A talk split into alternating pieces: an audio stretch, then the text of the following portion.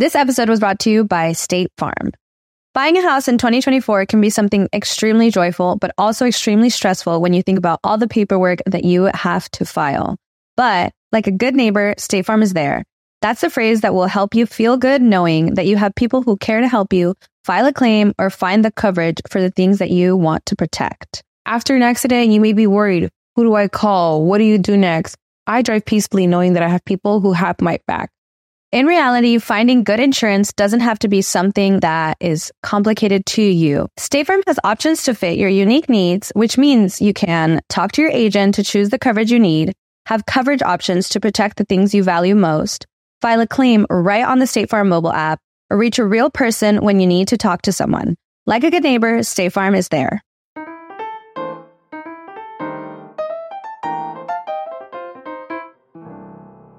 Hello mi gente amada y bienvenidos a un nuevo episodio de Bla Bla Bla. Muchísimas gracias a todos los que están escuchando.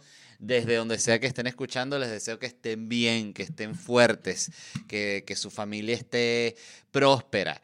Em, que no estén siendo, que no se hayan metido por un hueco en el hielo y que no, yo salgo por allá por ese otro hueco así porque leí que eso es bueno, el impacto del agua fría en el cuerpo te da años de vida y te quedaste atrapado. Entonces dices, ¿qué coño hacía yo metido bajo el hielo? Es muy poco probable que eso suceda, pero puede suceder eh, bueno, algo así parecido le sucedió, o creo que exactamente eso, a Apetor, que no sé si conocen quién es Apetor, pero los que conocen a Apetor saben que es un gran youtuber, él es noruego.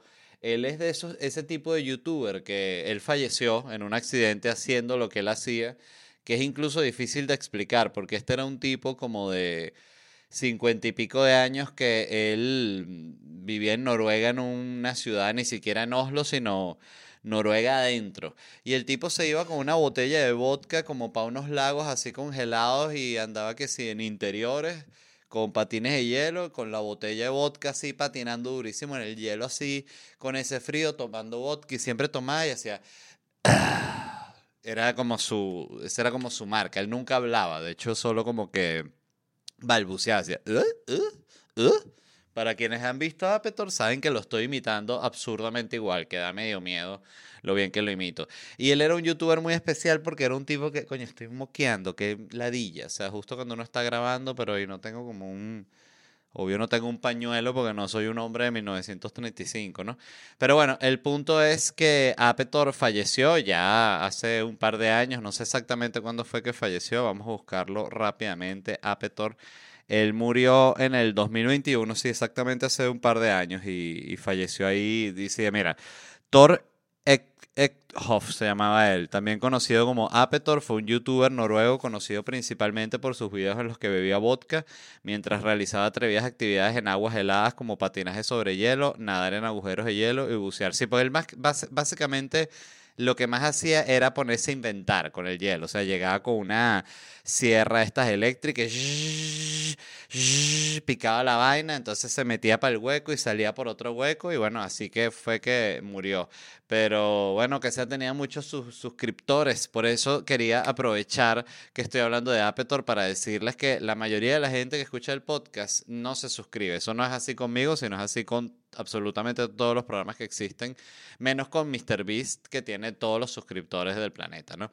Este, por cierto, vieron que MrBeast, eh, antes de hablar de MrBeast, eh, suscríbanse al canal y activen notificaciones. Si después no les gusta el contenido y ustedes dicen, pero este tipo, ¿qué cantidad de estupideces que dice? Bueno, usted se desuscribe ya. Es tan sencillo como eso, pero de resto háganlo, por favor, lo suplico de rodillas. Mr. Beast abrió unos pozos de agua en África, ¿no? Qué clásico lo de ayudar a África, ¿no? Eso sí me parece que uno pensaría después de 40 años que, que ya que era más como que no, ayudemos a, a Nicaragua, ayudemos a... No, no, África sigue siendo el place to go eh, en cuanto a ayudar se refiere, ¿no? Y Mr. Beast hizo unos, unos pozos de agua y, y, dio agua, creo que fueron 100 pozos que daban agua como para decirte de 500 mil personas, una cosa así. Este, un acto de estos de caridad muy importante, la verdad.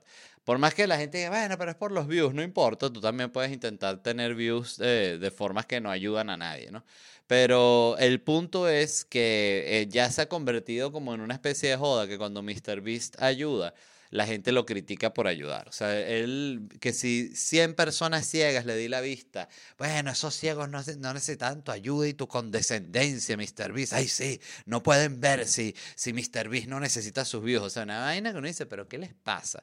Y había un artículo que yo pensé que era joda, porque era un artículo y que la ayuda de Mr. Beast eh, a África promueve o cómo es que era como que afirma los prejuicios de que el gobierno africano no se ocupa, los, los, gobiernos africanos no se ocupan y es como que no, lo que, pasa es que los gobiernos africanos efectivamente no se ocupan, o sea, eso es una realidad, es como lo que pasa en Latinoamérica, que Latinoamérica siempre está visto como un desastre, entonces siempre están los latinos, ¿no? Siempre estamos arrechos, ¿cómo? ¿Por qué nos ven como un desastre? Coño, porque la vaina es un desastre, o sea, ¿qué quieren que, que, que les digamos? O sea, la vaina es un desastre. Entonces, hasta que no deje de ser un desastre, no van a dejar de ser visto como un desastre. O sea, en ese sentido hay como que la... Como, como ve la, la gente algo, casi siempre es como medio como es. O sea, por más que haya manipulación, que es lo que tú quieras. Pero bueno, en fin, eso era lo que quería comentar. Simplemente recordé, a Apetor y bueno, le, le, mandamos saludos a Apetor donde sea que esté, porque era un gran youtuber. Es muy interesante el contenido que él hacía. De hecho, eh, ya para cerrar el punto, yo la primera vez que vi los videos de Apetor me sentí como tan identificado con la energía de él, pero además me relajaba ver sus videos. Y no era una cosa así como cuando tú pones que me pasa a veces que si estoy así como que me, ha sucedido eh, cuando tengo que si migrañas eh, y estoy en un avión o algo así, que me pongo los audífonos unos playlists como que sonidos de la naturaleza. Entonces es un playlist de sonidos de la naturaleza y que si la primera canción, el primer sonido es que si eh, sonido de cascada. Entonces escucha la cascada, ¿no? Qué horrible para el que está escuchando el podcast y se está haciendo pipí, que va en el metro y se faltan cuatro estaciones para mi casa, entonces yo estoy... o si estás cagando... Brum, brum, brum. Esos son los mojones cayendo sobre una losa que está seca, una poseta que está seca. Siempre recordaré en, eso fue en, si no me equivoco, en punto fijo, creo que puede haber sido que el baño, como que preguntamos, estábamos en un teatro. Eso era medio común en, en Venezuela, que era algo que es interesante hablar. Y preguntamos, ¿y qué el baño? Ah, sí, el baño está allá. O sea, este era un camerino, era un teatro así que tenía como una tarima que era como, como una media luna. Y era como una gradería así, eh, tipo, como aterrazada, ¿no? El, el teatro. teatro pequeño en el que yo creo que caberían como unas 200 personas máximo. Y donde por cierto, además tuvimos excelentes shows y la gente un amor. Eh, pero pregunto, ¿dónde está el baño? Entonces, ah, sí, el baño está allá, junto al otro camerino. Y cuando voy a ver, era un baño que no estaba conectado al agua, era una, era una, como solo la estructura de la poseta y había en serio como dos mojones secos así puestos, o sea, como cuando tú ves una poseta en un, en un EPA, en un total, o sea, en un Home Depot, así era, o sea, tenía así la poseta así seca. Y yo dije como, bueno, no la voy a usar, ¿no? No voy a, no voy a hacer pupo ahí. Por suerte no tengo que hacer pupo ahí. Em, pero el punto es que estaba, estaba hablando de la gente que viene escuchando el podcast y se viene cagando, ¿no? Que qué mal, qué mal plan. Yo siempre recuerdo, creo que de las cosas que más recuerdo de mi vida en Venezuela es irme cagando por alguna razón. Por recuerdo cuando usaba el metro, que fue toda mi vida, como hasta los, no sé, 26 8, 29 años por ahí, no sé. Cuando tuve mi primer carro, que fue como a los 30. Eh, siempre usé metro y siempre usé transporte público y taxi que jode también. Eh, por eso tengo buenos cuentos de taxi, porque yo usaba mucho taxi y usaba mucho taxi de noche, eh, que es otro, otro mundo además, el taxi de noche. Y, mm, y recuerdo eso, muchos momentos, de, recuerdo específicamente una vez que venía en el metro y que era como cuando tú dices, no lo voy a lograr y me voy a cagar aquí en este metro repleto de gente y va a ser el peor momento de mi vida. Y de repente sucede un milagro y no te cagas y logras llegar a tu casa porque es como que el, culo también la lucha por ti. O sea, el culo te dice, yo no te voy a dejar morir. O sea, sí, sí mismo te lo digo, hermano. Y tú dices, gracias, culo, de verdad. Esa sí no, no me la esperaba. Em, ¿Qué más les quería contar? Bueno, este, mi bebé Eli tiene ya, o sea, está grandísima, eh, inteligentísima, súper despierta. Dice unas cosas hoy en la mañana, mientras le estaba cambiando el pañal, me, me dijo, papá, ¿por qué la izquierda siempre como que dicen que ellos les preocupa el pueblo y que ellos son los que les preocupa la gente, pero siempre que ellos están es cuando la gente está más mamando y pasando la peor. Y yo le dije, bueno, hija, o sea, esas son cosas, eso es una de las grandes conversaciones de la historia desde que, no sé, desde la Segunda Internacional Socialista. Eso, hija, o sea, tienes que leer un pelo más sobre el tema, pero es algo que ha estado ahí siempre y principalmente es porque son políticos y los políticos mienten, pero la base de ellos es que les gusta mucho robar, les fascina. Y ella me dijo, ah, qué interesante. Igual yo le dije, tú estás muy chiquita para estar hablando de comunismo. Y entonces ahí me pidió disculpas y, y seguimos con lo que estamos haciendo. Miren, les quería hablar de varias noticias hoy que leí. Eh, hoy estoy usando no el chat GPT para, para pedirle que escriba chistes malos, sino eh, tienen una nueva función en la cual tú puedes crear un bot que te ayude. Esto me pareció una cosa eh, fantástica porque estoy como pagué el plan este mensual de ChatGPT que cuesta como 20, creo que 22, 24 dólares, no es particularmente barato.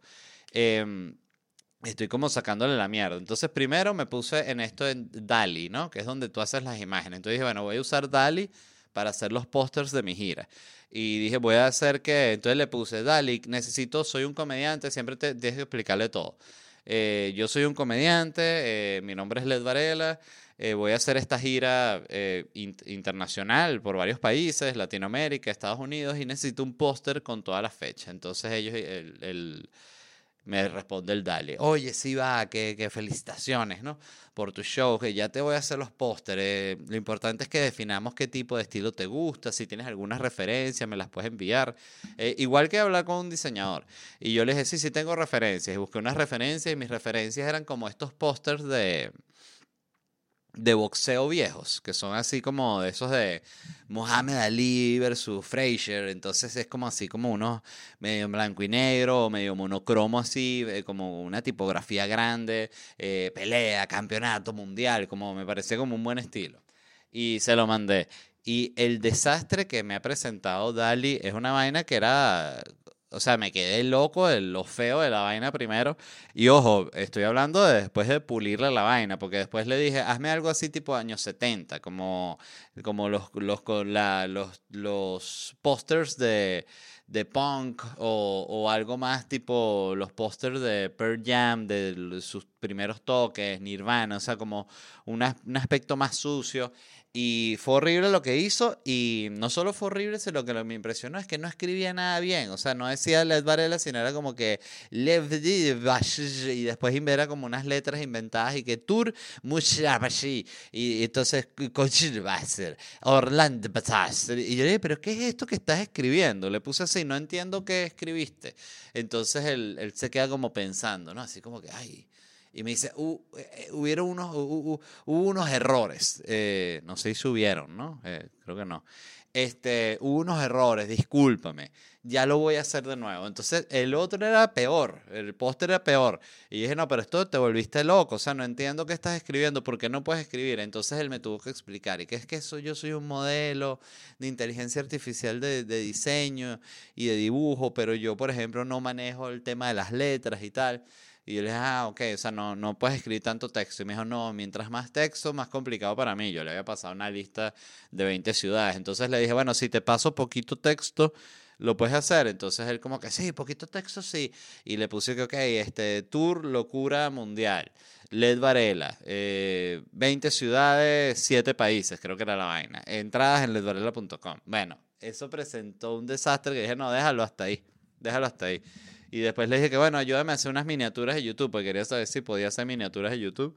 Y, otro desastre. Entonces lo que les quiero decir es que la vaina todavía no está tan buena.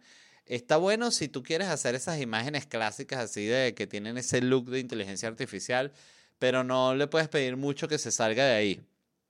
Y todavía está muy, muy crudo en el sentido de que, por ejemplo, me pasó con tres pósters seguidos que hice con Dali. Eh, que me ponía eh, caras, ¿no? Entonces yo le puse no pongas caras, porque claro, ponía como unas caras de comediante genérico y le, puse, le, dije no pongas caras, pon solo, puedes poner paisajes, puedes poner eh, formas, siluetas, pero no pongas caras, solo tipografía. Y, entonces iba y me presentaba una, dos caras. Y ya te la puse como querías. Coño, no la quería así.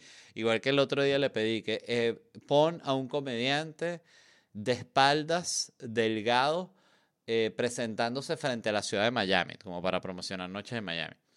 Bueno, y la vaina puso un bicho así como papeado, así demasiado rayado. O sea, era una vaina que obviamente ni siquiera, no, o sea, yo no tengo ese cuerpo, ojalá. Y, y entonces le puse, no, ponlo más delgado. Entonces lo puso, o sea, como que lo ponía más delgado, era como un Brad Pitt así de, de Fight Club, así demasiado rayado, así divino. Y yo dije, no, o sea, delgado, no tan delgado, no en tan buena forma. Entonces lo puso como mucho más papiado. Y dije, no, mira, no está funcionando esto. Entonces intenté con lo otro que tú creas un, un, bot y está bien interesante porque es para que tú crees una aplicación que te ayude a hacer cosas. Entonces yo le puse, mira, yo soy comediante, necesito una aplicación para hacer mi podcast que lea noticias eh, y me pase un resumen. Noticias de este tipo. Nada, le puse tipo la guerra de Israel y Gaza. Lamentablemente no me sirve puro muerto, la gente triste. Eh, nada de que, este, de mm, asesinatos, ni de violaciones, ni vainas chimbas, porque no, no es el tono y además la verdad es que eh, eh, siento yo que YouTube es súper maldito con esas vainas. O sea, mientras más delicado es el tema que tú tocas, más lo hará que no, esto mejor desmonetizado. Em, pero que era lo que, le, lo que les iba a decir. Ah, bueno, que creé esta aplicación que se llama el Bot de LED y que me ayuda a buscar noticias y la verdad estuvo bastante bien. O sea, me gustó mucho la la experiencia, porque tú la puedes ir como puliendo, le decía, no, mira, estas noticias de este estilo no, y le dije incluso, busca, mi, busca la descripción de mis episodios en, en, en internet para que veas los temas que yo hablo y el carajo lo hizo, o sea, de verdad está arrechísimo. Yo les recomiendo que le den un intento a esto porque no es que es el futuro, es el presente, pero más allá de eso ya se están haciendo unas cosas, por ejemplo, en eh, la inteligencia artificial que tienen ya, creo que, si no me equivoco, los programas de de Adobe, o sea, Photoshop, eh, no sé si, si eh, Premiere tiene también inteligencia artificial o es Final Cut, uno de los dos, pero sé que ya esos programas tú directamente le pones la foto y le dices lo que quieres que te mejore, o sea, se lo escribes, mira, ponle tal, eh, que ese árbol de atrás no sea amarillo, sino que se vea verde, de hecho, ¡pup! te lo pone así perfecto. Entonces es como que siento que se va a usar en absolutamente todo y que es una herramienta que mientras más rápido uno la aprende a usar, más beneficio debería traer a, tu vida eh, así como rutinaria, siento yo. Como también le, le quiero pedir que haga una, una aplicación para, para que busque publicidad para el podcast este, que, pero que sea como que busque cuáles son eso, los, los, comercios que pueden estar interesados, entonces búscalos en internet, cuáles son los comercios, eh, con sus correos o su, cuáles son sus redes sociales para escribirlos, y creo que lo puede hacer, eso no lo he intentado, pero seguramente lo intento esta semana que viene. Y mm, qué más, y bueno, tiene otras opciones también, eh, el, el chat GPT, no solo es el, el el tema que les estoy hablando tiene, ya se los voy a comentar. Tiene esta nueva para crear un, un bot que te ayude. Tiene una que se llama su chef, su chef, que es para que tú le digas qué tienes en la casa. Incluso le puedes subir una foto de la nevera y él te dice que puedes preparar con eso que tienes en la casa. Eso ya medio existía en internet, pero bueno, te lo hace la inteligencia artificial. Tiene DALI, que es el, de para hacer imágenes. Tiene una que se llama Data Analysis, que es para que tú le subas eh, eh, archivos de data y ellos te lo analizan y lo visualizan. Me parece rechísimo. De no, esto no lo he usado, pero no sabía que existían ya todas estas opciones. El negociador, que es una que te va, te ayuda a defenderte a ti mismo y a obtener mejores resultados. Conviértete en un gran negociador. Es una app básicamente para que cobres. Él te dice, bueno, tú vas a decir, mira, necesito el dinerito, tengo a, mi hijita enferma, ¿sabes? Entonces él te enseña a, dar lástima y todo eso, y ya también amenazar, ¿no? Si es necesario. Que bueno, yo lo que te, te aconsejo, te dice la inteligencia artificial, es que te compres un arma. Entonces, eh, ¿qué más? Cosmic Dream. Visionary Painter of Digital Wonder. Eso no sé qué coño es. Tiene un, eh, Tech Support Advisor, como un asistente de ayuda técnica, ¿no? Que es para, para eso, si te, te falla algo, una impresora, el, calentador de agua, la vaina te va diciendo paso por paso, en fin.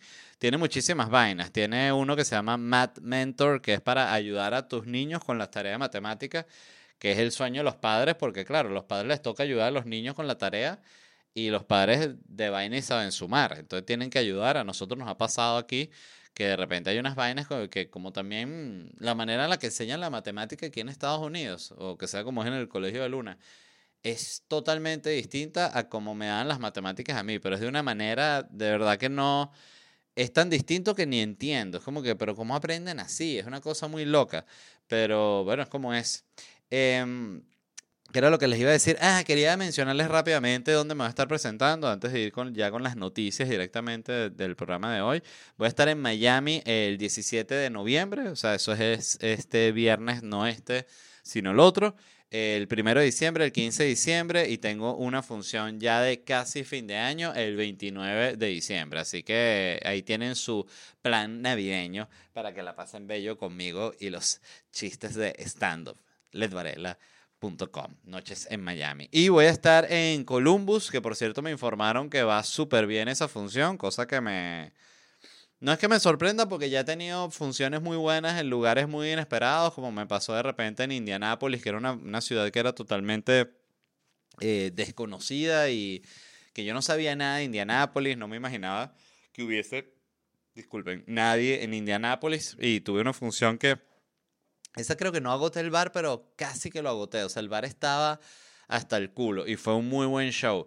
Y en Columbus está pasando una cosa muy similar, que es que ya, de hecho, va camino a agotarse y voy a estar el, el 19 de noviembre allá y de nuevo, súper emocionado con el entusiasmo que también la gente desde allá ha mostrado cuando escriben, ya tengo mis entradas, tal. Voy a estar en Phoenix el 6 de diciembre y en Orlando el 10 de diciembre. Esos son los últimos tres shows que me quedan de locura de stand-up comedy este año.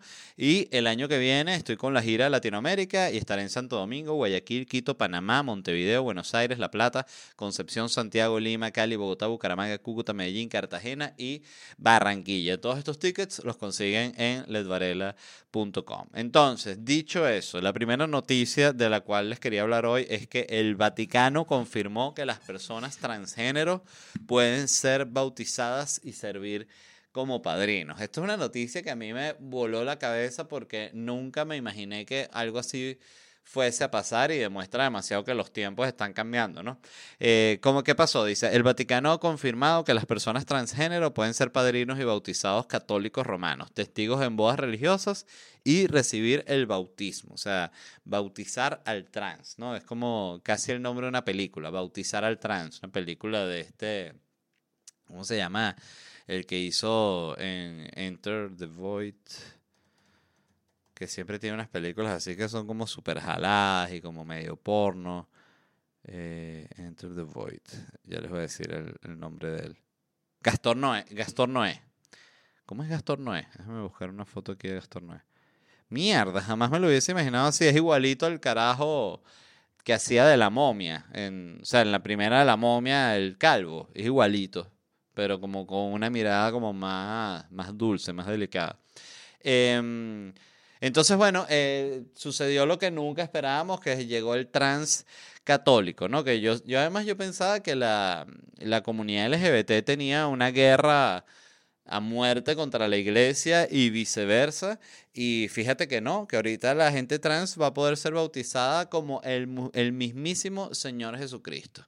Entonces, dice cuáles son las condiciones para el bautismo. Esto me pareció interesante también. Dice, las personas transgénero pueden ser bautizadas con algunas condiciones, asegurando que no causen escándalo público o desorientación entre los fieles. La decisión sobre su participación queda a discreción del sacerdote local. Ok, primero creo que medio le tiraron el, paquete al sacerdote local, como que, bueno, nosotros aquí no tenemos peo. O sea, si el trans quiere ser católico, que lo sea porque, bueno, porque nadie quiere ser católico actualmente. Entonces, eh, cuando, como dice la, la, la, frase, ¿no? Cuando a falta, a falta de pan, buenos son los trans, ¿no? Entonces, este... ¿Qué sucedió? Dice que las personas, eh, lo otro que era de lo que quería hablar, que es esto de que no causen escándalo público o desorientación entre los fieles. O sea, ¿qué clase de indicación es esa? Esa indicación se la darían a cualquier persona y que, bueno, te puedes bautizar, pero que no, que no, que no hagas una comiquita. Es como que, bueno, ¿qué vaina es eso? O sea, para eso tendrían que decir lo que ellos querían decir, que es que los vamos a bautizar, pero por favor no se lleguen a su propio bautizo en hilo dental. Eso fue todo lo que quiso decir la iglesia aquí, pero bueno, no, no se atrevieron. Ah, estaba deshidratado. Disculpen. Pero horrible. Bueno. Eh, entonces, bueno, el punto es ese, ya saben, ¿no? Que no causen escándalo y no, no causen desorientación. Em, y bueno, y cuando dice también, creo que, creo que hay como muchas cosas entre líneas, ¿no? Dice, la decisión sobre su participación queda a discreción del sacerdote local. Y cuando dicen a discreción, quieren decir, bueno, queda más o menos en la en la transfobia, en el nivel de transfobia que tenga el cura. Si es un cura que tiene un primo trans, bueno, de repente te bautiza porque siente empatía o algo así, pero siento que le tiraron la pelota a los, a los curas. Dice, reconocimiento de la iglesia. Dice, este paso es importante para el reconocimiento de las personas transgénero como miembros de la iglesia católica. Según el padre James Martin, el Papa Francisco ha mostrado su apoyo a las personas transgénero. Este es un papa, la verdad, yo siempre lo he dicho, que es un papa que pudiese ser como, para la gente que es muy, muy conservadora, sería calificado como el papa progre. Evidentemente no es así. Eh, yo no sé si, sí, yo recomendé evidentemente la película esta que se llama Dos Papas, que me causó gracia porque yo la recomendé, me encantó la película y después me escribió la gente que esa película es una mierda. Esa película lo que hace es ocultar todas las porquerías que hicieron los papas y la iglesia. Y es como que si es así, es verdad.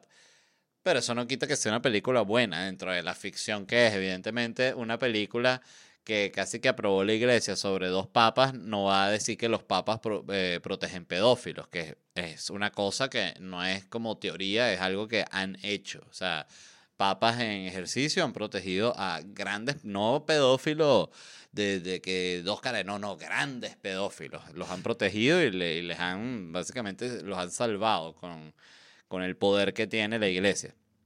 Este, pero bueno, eh, me parece, a mí me parece que esto, lo, lo que me, me, impresiona es que, eh, o sea, dejaron que se bautizaran los transgéneros antes de dejar que las mujeres puedan ser curas. O sea, es impresionante el peo que tiene la iglesia en contra de las mujeres. Yo no, yo no entiendo, yo puedo entender, y eso sí, eh, disculpen que me ponga este, con, con, estas opiniones, pero yo puedo entender un hombre que sea religioso, pero una mujer que sea religiosa es que ni entiendo, pues es como que la iglesia en serio trata a las mujeres como una mierda.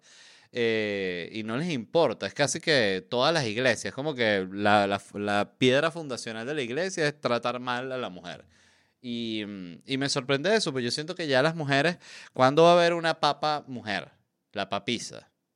¿Cuándo va a existir? O sea, eh, prefieren de verdad, eh, prefirieron dejar que se bautizaran los transgéneros, que es algo que no hubiese sucedido en la iglesia jamás en la puta vida, a dejar que, que eso, que una mujer sea papa.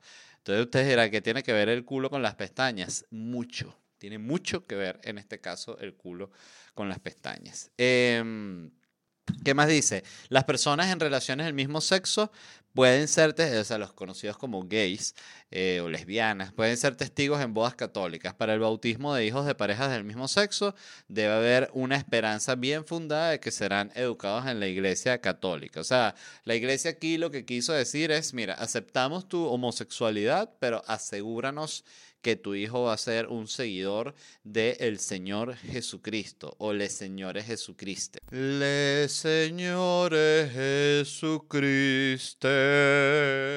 Así van a ser las misas en, el futuro. Em, bueno, no sé, yo les digo, a mí siempre la gente, lo he visto en los comentarios, me, me acusa de progre y la verdad es que cuando me acusan de progre muchas cosas sí tienen, este, es una acusación totalmente eh, fundada, pero, pero no sé, me parece bien. Siento que, como les digo, hay dos caminos para la iglesia. O tienes el camino del Papa coño de madre, como era Benedicto, que no quería saber nada con los gays, que no quería saber nada con, con morenos, que no era un carajo, que era un, un verdadero coño de madre, ¿no?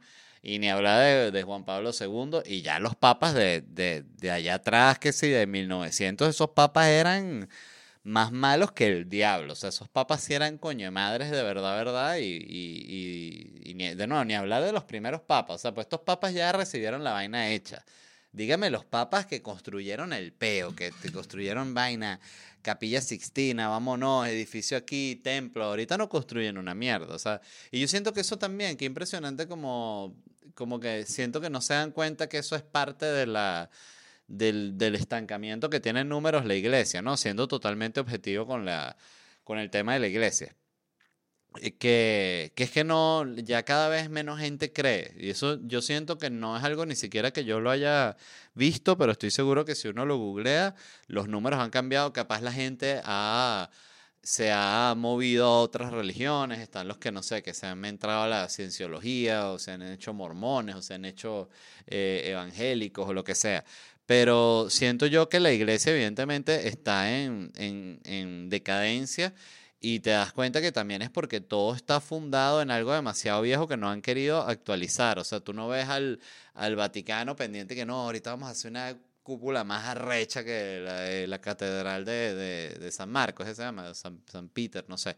Este, mm, eh, es eso, siento que se han quedado ellos estancados y que no se han modernizado, que no es que quiere que tenga que andar el, el papa con unos cacheteros de jean, ¿no? No me refiero a eso, sino que es un tema de sí, de entender que la sociedad también ha cambiado. Es como cuando dicen y que, ¿por qué ahorita hay tantos gays? Ah, porque ahorita justo en esta generación hay tantos gays. Hay tantos gays porque ya no los caen a piedra. Entonces la gente se siente más cómoda de salir del closet y expresar que son gays. Antes no había ningún gay porque era un prejuicio demasiado arrecho que existía. Entonces, claro, por eso yo veía, yo recuerdo incluso cuando yo era un niño, que tú veías, por ejemplo, una personalidad así abiertamente gay en la televisión, como decirte un Boris Izaguirre. Y era como una vaina considerada como, como que bolas este tipo, eh, la valentía, simplemente de poder decir que es gay sin ningún tipo de peo en una época en la que eso te, te, te jodía la carrera, como le pasó a Ellen o le pasó a cantidad de gente que siento yo. Yo estaba pensando justamente, vimos una película eh, que se llama Niat o Niat, no sé cómo se pronuncia, que es de esta nada- nadadora. ah, a mar abierto, que ella fue desde Cuba hasta Key West, aquí en la punta de la Florida, en, teniendo ya 64 años, si no me equivoco. Y claro, evidentemente es un super logro porque la mujer primero no se rindió nunca y además lo logró una edad en la que ya el, el prejuicio hace siempre que la gente vieja se sienta mal, como que no son útiles, como que no pueden lograr nada. Y esta de la película trata justamente sobre eso, o sea, como que puedes lograr lo que tú quieras y lo puedes lograr en cualquier momento y lo único que tienes que hacer es no rendirte y toda esa paja motivacional que si bien es, es, es, es cursi y es cliché, tiene mucho de, de realidad. Y la, la, el personaje principal lo hace, ella se llama, se me olvidó el nombre de ella, pero la amiga de ella, que es como decirte la otra vieja, la interpreta Judy Foster, que primero Judy Foster, gran, gran lesbiana de Hollywood, está en un estado físico que es impresionante de ver. Una mujer como Judy Foster que tiene 60 y algo, 61, 62, y está pero rayada. O sea, se ve que es una persona que, que tiene una que le da duro al ejercicio. Yo creo que eso se le nota de toda la vida. Eh, yo recuerdo una película que vi que, no sé, pues creo que puede ser Inside, Inside Man, una cosa de esas, este, Inside Man, que, que sale Judy Foster como con una minifalda y tiene unas piernas así súper marcadas que no, de nuevo, no son unas piernas normales, son unas piernas de alguien que se mata haciendo ejercicio. Y, mm, y yo siento que Judy Foster, el, el, cuando ella salió del closet, que, que siento yo, si mal no recuerdo, salió del closet ya después de sus primeros éxitos, yo siento que eso fue una cosa que definitivamente le apagó la carrera, porque ella era una mujer que venía, era ya la, la nueva chica de Hollywood y de repente dice que es lesbiana y mira, ya no, ya no hay tantas películas. Entonces es una vaina que es una realidad y, em, y, y, el punto es que todo esta vuelta gigante para decir que me parece bien que si hay trans que por alguna razón son católicos, me parece bien que se puedan bautizar y que puedan seguir todos sus ritos, al igual que lo puede hacer cualquiera, ¿no? Eh, pero bueno, de nuevo, soy progre. Lo otro de lo que les quería hablar, pues me pareció un tema, de nuevo, no es nuevo, ni es nada este, extraño, más bien es super pop, pero me pareció muy, de nuevo, muy interesante. Porque leí que, que esta eh, Kelly Clarkson, creo que fue Kelly Clarkson, pero ahorita no estoy, no estoy seguro exactamente de quién fue, pero es una de estas cantantes que fue la que le dijo a Taylor Swift en un tweet, además, cuando se supo todo esto de Taylor Swift, que, que ella los discos de ella fueron comprados, eh, esto mm, estoy explicándolo según lo entiendo y lo digo por si hay algún, algún Swifty escuchando, no se moleste, pero eso, el catálogo de los discos de ellas lo tenía la disquera y un tipo compró esa disquera y se quedó con todo su catálogo y ella no quería saber nada de ese carajo y no quería saber nada de cómo estaban manejando su música y ella lo que hizo fue regrabar sus temas y, los vendió de nuevo, que primero me parece una huevada porque ella ya ganó plata con los primeros discos que vendió y ahorita lo regrabas y lo vendes todo de nuevo como tu versión, ¿no? Y, mm, y me pareció fantástico porque decía, y de nuevo, no sé si es Kelly Clarkson, pero era una de estas cantantes famosas, no tan famosa como Taylor Swift, que le puso un tweet como que lo que deberías hacer es regrabar eh, tu... Wow, tengo una moquera, debo, seguro me voy a resfriar. Este, mm, deberías regrabar tu música para, para venderla de nuevo y salir ese pedo de esa disquera, yo compraría todos esos discos. Entonces, eso, ese tweet fue lo que inspiró a, según, según este medio mito urbano. Pues decía que Taylor Swift, todo lo, cada vez que graba un disco o que lanza una gira, no recuerdo qué, que le manda un ramo de flores hasta Kelly Clarkson, así como que gracias por, por tu idea que me hizo multimillonaria. Y me pareció una cosa fantástica porque primero yo no sabía que los artistas, que los músicos podían regrabar su música. Yo eh, imagino que también hay, hay una gran diferencia entre los contratos que tiene cada artista. Seguramente el de ella se lo permitía o se lanzó y ya. Pero el punto es que fue tan, tan revolucionario lo que hizo esta mujer que las disqueras grandes como Universal y otras así disqueras gigantes están reformulando los contratos para, para que los músicos no puedan hacer esto. Siempre es para agarrar más a la gente. Yo nunca he entendido cómo en el, en el mundo actual, cómo la disquera sigue teniendo el poder que, que tiene. O sea, me, simplemente me impresiona mucho porque si bien entiendo que grabar un disco cuesta un billete, Entiendo que, que, lanzar una gira como la que puede lanzar un artista grande cuesta un billete solo lanzar la gira, porque si tú, por ejemplo, te vas a lanzar una gira de estadios, no es como que a ti te prestan el estadio, después de que tú vendes, pagas, los, pagas con esos tickets el estadio, no, el estadio te lo cobran antes y rentar el estadio cuesta un billete que la mayoría de los artistas eh, al inicio ni de vaina lo tienen, ni siquiera cuando les está yendo bien tienen ese nivel de billete para lanzarse una gira ellos solos. Entonces, claro, entiendo que el poder, que la disquera tiene un músculo económico muy fuerte, pero lo que no entiendo y me sigue sorprendiendo es cómo todavía los términos de las disqueras son tan abusivos con los artistas cuando ya está más que claro que el artista eh, se promueve solo en los tiempos actuales. O sea, ya eh, evidentemente alguien pega en la radio, pero ya la gente siento que no está tan, tan, tan pendiente de la radio, aunque me contradigo porque hace no mucho leí que, que los números de la radio son que sí, casi los mismos que eran los de siempre, o sea, que ha bajado, pero que no es así como uno lo ve, que verga, eh, radio no escucha a nadie, no, no, sí, lo escucha burda de gente. Y... Mm, pero que era lo que iba a decir, es que no sé, siento yo que el artista ahorita tiene mucho más poder con sus redes sociales, con su personalidad, con incluso la, los, las herramientas de producción. O sea, ya no se necesita tanto tecnológicamente como se, se necesitaba antes, porque todo se usan más computadoras, todo ese tema.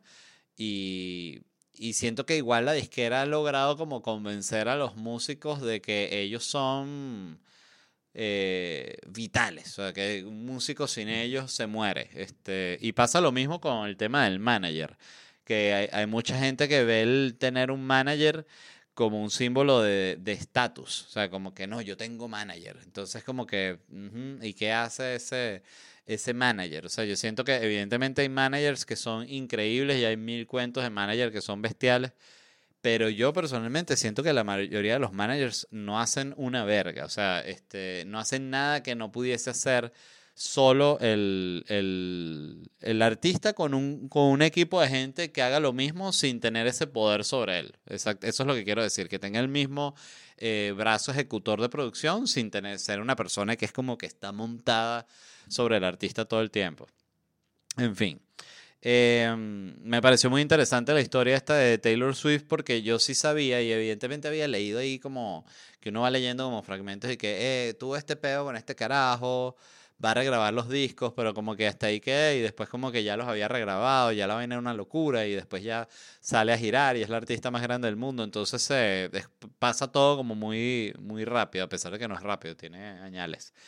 Otra noticia de la cual les quería hablar es que salió este artilugio nuevo que se llama el AI PIN, o sea, el PIN de inteligencia artificial, de una marca que se llama Humane.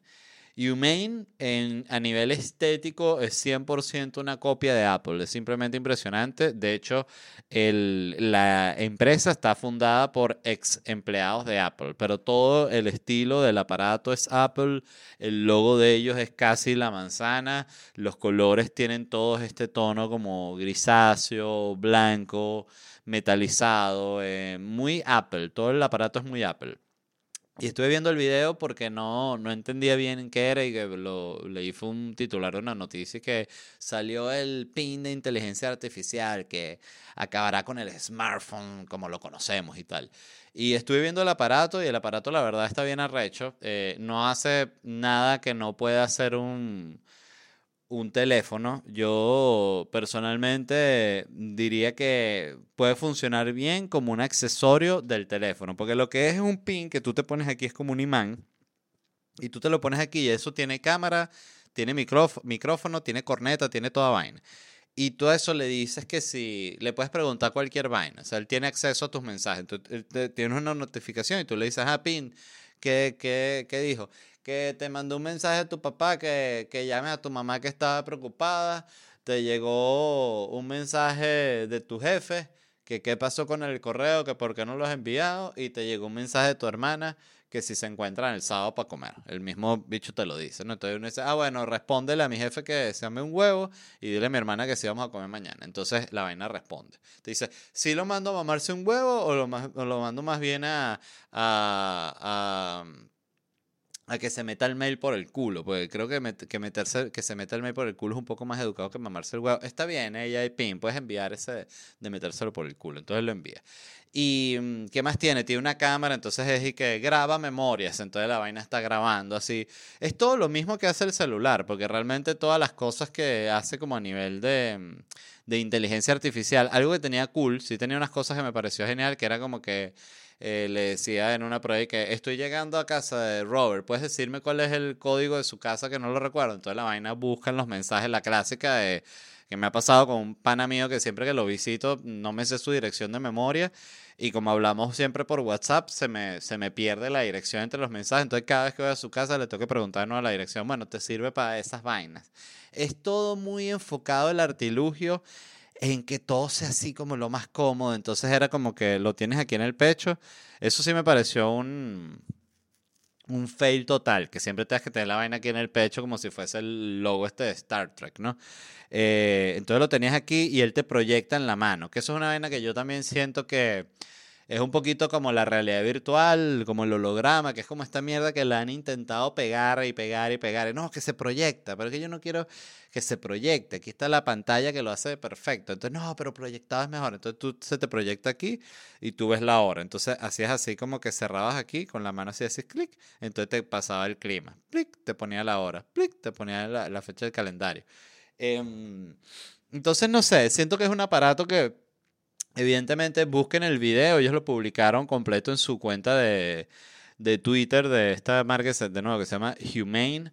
Y está bien interesante el aparato y me pareció sobre todo interesante que saliera un aparato que está como en un intento de pelear contra los, la telefonía celular, porque además es una asociación de cantidad de vainas. Está asociado con la inteligencia artificial, está asociado con la plataforma esta de música que se llama eh, Tidal, Tidal, esa, esa que es como también de música, esa, no sé si es la de Jay-Z o algo así.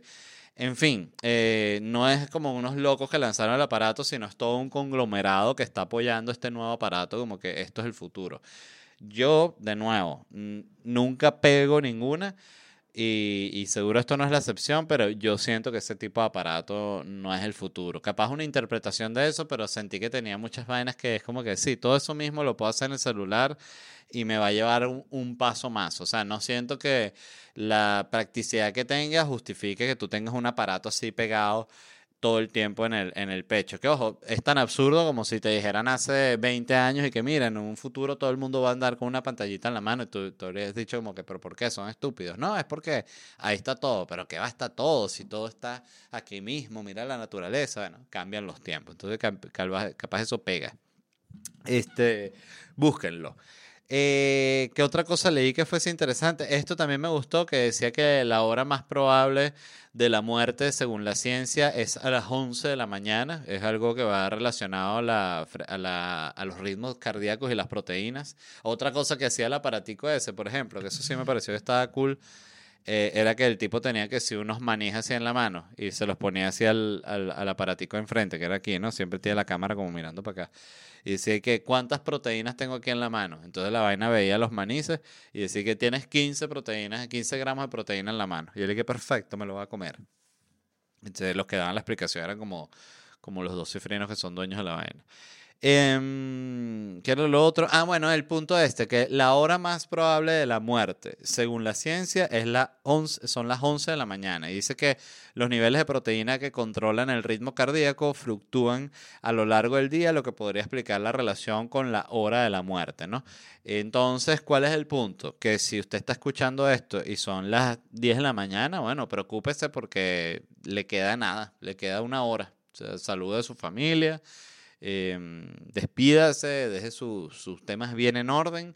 Y si usted está escuchando esto y son las 4 de la tarde, bueno, ya se quédese tranquilo, salga a tomar algo, que hoy no fue. Mañana tal vez sí es el día de la muerte, pero hoy no, no se dio, no se dio. ¿Qué otra cosa salió? Eh, esta noticia de que de la demanda entre Google y, y Fortnite que este, tuvieron todo este peo, porque claro, el, la tienda de Google y la tienda de Apple cobran una comisión por todo lo que se vende de, a través de la aplicación. Entonces, claro, las empresas como Epic Games, que tienen Fortnite y que tienen todas estas, bueno, productos que son unos monstruos, ya no es como que, mira, es una, no es una comisión que me estás cobrando por un, una aplicación del radar, que, que igual es una estafa, pero eh, digamos que sentían que básicamente Apple y Google los estaban robando. Yo soy de la opinión de que me parece que, es, que evidentemente ellos tienen que llegar a acuerdos, pero es muy loco porque todo funciona porque es muy jodido ponerlo en otro lado. O sea, ellos abusan con las comisiones.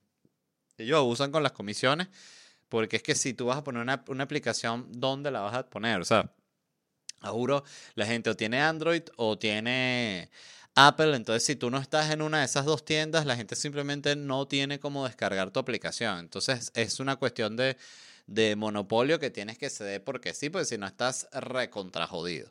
Entonces, me parece también un tema muy interesante cómo se ha dado todo ese pedo entre ellos. Ya están llegando ahorita como un acuerdo económico que iban a pagar 147 millones. Pero lo que no entendí bien es esos 147 millones que ofreció la Google Play Store a Fortnite, si eran como que anuales o era 147 de un coñazo solo para que ellos estuviesen ahí, porque siento que 147 millones, o sea, a nivel de lo que produce un juego, no suena como tanto, ¿no? A ver, ¿cuánto dinero ha hecho? Vamos a preguntárselo a... a aquí, ¿cuánto dinero ha hecho Fortnite. A ver.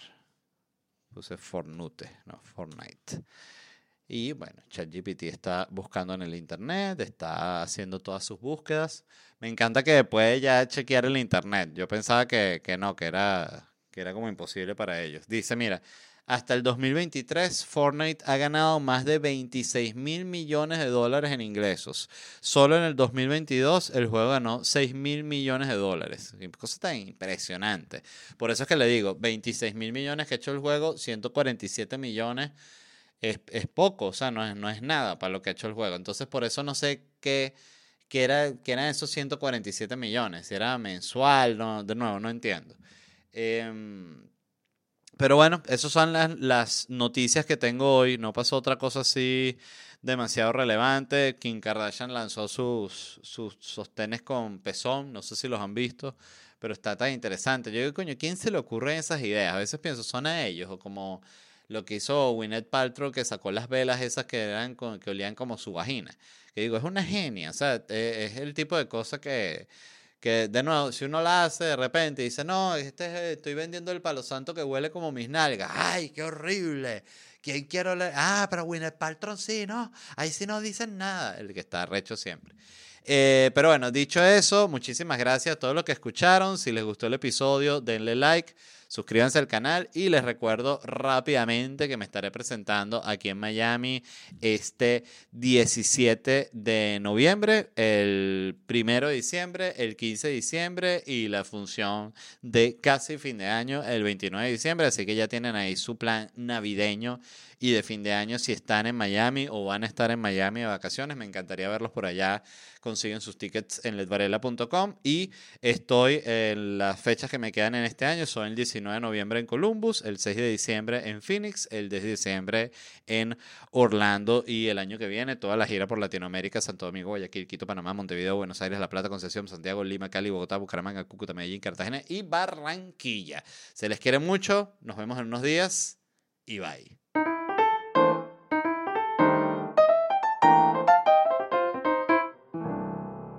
Judy was boring. Hello. Then Judy discovered ChumbaCasino.com. It's my little escape. Now Judy's the life of the party. Oh, baby, Mama's bringing home the bacon. Whoa, take it easy, Judy. The Chumba life is for everybody. So go to ChumbaCasino.com and play over 100 casino style games. Join today and play for free for your chance to redeem some serious prizes. ChumbaCasino.com. No purchase necessary. Void where prohibited by law. 18 plus terms and conditions apply. See website for details.